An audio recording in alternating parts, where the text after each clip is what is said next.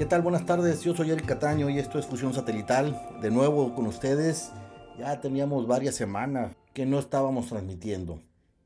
Estamos transmitiendo desde la ciudad de Tijuana y pues muchísimas gracias por su atención y empezaremos con este nuevo podcast.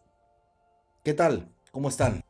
Pues bueno, de, de, de este podcast es entrar a platicar un poquito sobre la manera de cómo se pueden utilizar los diferentes satélites, eh, las diferentes constelaciones que existen el día de hoy, cuál fue el propósito original, el primer eh, satélite que se lanzó por parte de Intelsat, en fin, un poco de todo, pero sobre todo el tratar de, de explicar todo lo que se puede hacer con un enlace satelital y cómo se puede configurar para el mejor provecho de, la industria de servicios, minera, petróleo, monitoreo, en fin, hay muchísimos, muchísimos eh, aplicaciones que, se pueden obtener, pero sobre todo es cómo podemos sacarle el mayor provecho posible. Y hay que entender que el, que el satélite es muy diferente al, a la fibra óptica digamos, eh, la fibra óptica pues te da muchísimas ventajas en, en, eh, puedes transmitir gigabytes de, datos en cuestión de, milisegundos. La latencia o el tiempo en que, en, que se transmite de un punto a otro eh, los datos por fibra óptica es bajísimo, es digamos casi inmediato, ¿no? Y en el tema satelital no, el satelital no son los teras eh, que se manejan en, fibra, pero si son los gigas que, pues, que se pueden eh, transmitir, obviamente con sus limitantes de, la latencia satelital, que en el caso de los satélites geoestacionarios, pues estamos hablando que son 600 milisegundos que tarda en, en viajar de un punto a otro la señal. Y eso es meramente físico, porque está a 35 mil kilómetros de altura el satélite geoestacionario. Hay otro tipo de satélites como el de órbita media y el de órbita baja. El de órbita baja está alrededor de los 550 kilómetros y pues obviamente hoy todo el mundo ha, escuchado de Elon Musk y su, y su proyecto Starlink, que es un proyecto realmente retador. Su objetivo es llevar 40.000 satélites al espacio en órbita baja y eso al estar en órbita baja, imagínense, pues si son 600 milisegundos de latencia de un geoestacionario de 35.000 kilómetros y eso está 500 kilómetros, pues van a dar alrededor de los, de los 10, milisegundos, 12 milisegundos, 50, no sé, de latencia. Es decir, ya mucho más aterrizado o similar a la fibra óptica.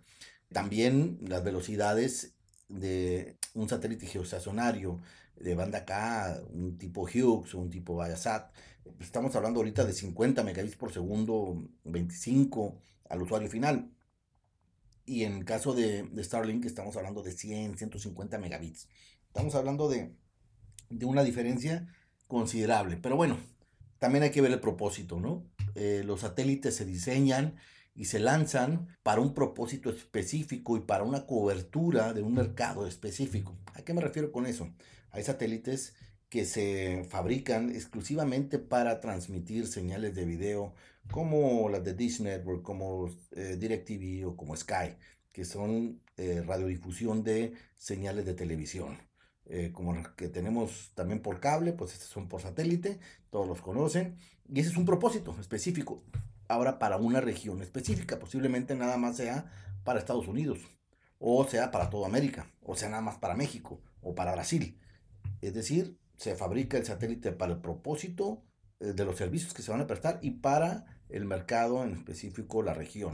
Y a eso se le llama una huella de cobertura.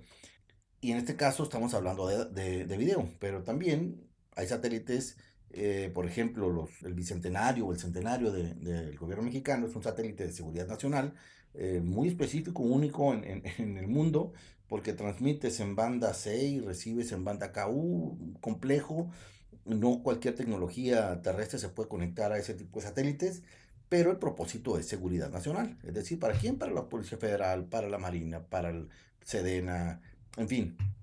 Ese es el propósito, el objetivo de ese satélite con cobertura nada más en México.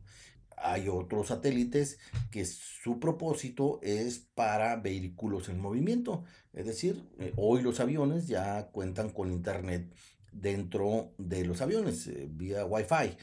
Ellos tienen una antena en la parte superior del, avión que está en constante comunicación con el satélite eh, geoestacionario y que bueno, pues a través de, ese, de esa antena le da el servicio a los usuarios, ¿no? de, los pasajeros, en fin. También para los barcos, en este caso para los cruceros o barcos eh, de carga que quieren estar monitoreando y quieren tener una comunicación constante.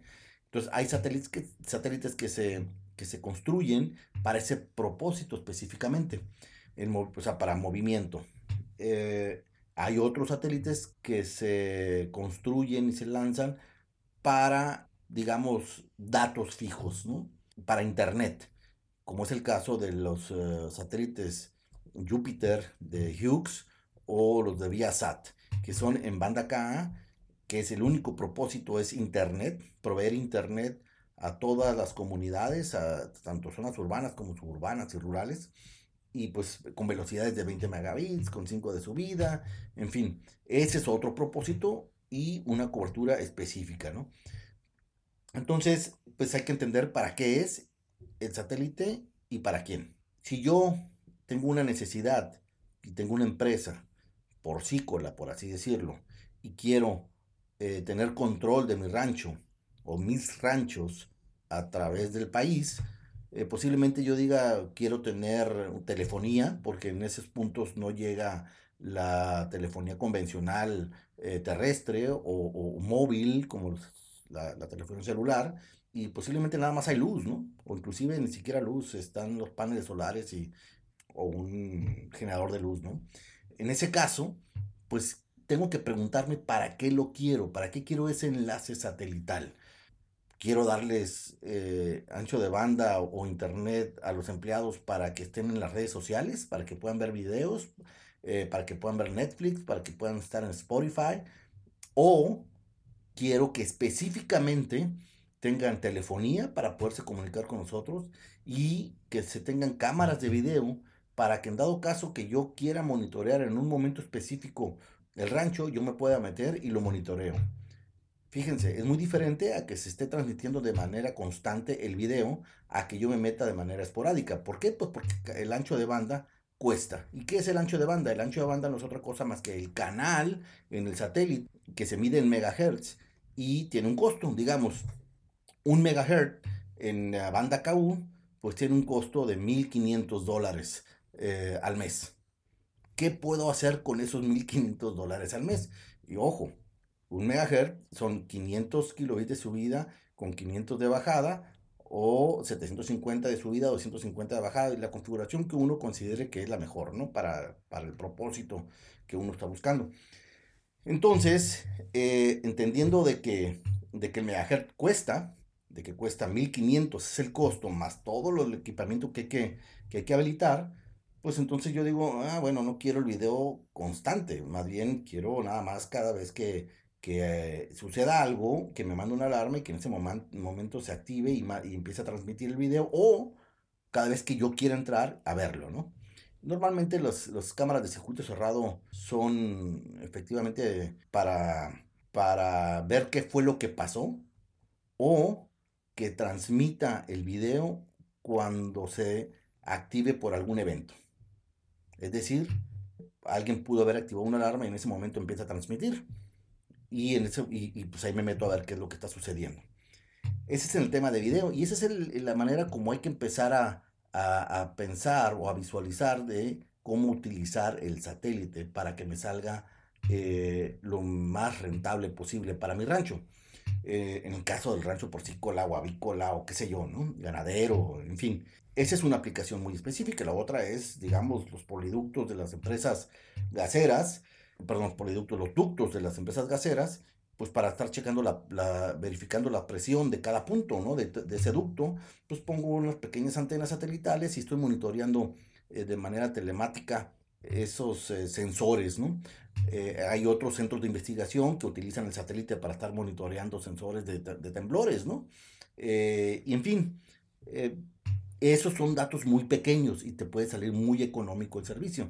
Digamos que, el, el gasto más fuerte va a ser la inversión en el equipo satelital, porque al final del día la renta mensual de los servicios es mucho, mucho, muy bajo, inclusive está más bajo eh, que un enlace de fibra óptica dentro de la, de la ciudad, porque estamos hablando de aplicaciones muy específicas que son 50 kilobits nada más, o 100 kilobits, 128, y no son los megabits que, que normalmente se venden ¿no? en, zonas urbanas. Estos son propósitos muy específicos y se diseña la red específicamente para ello.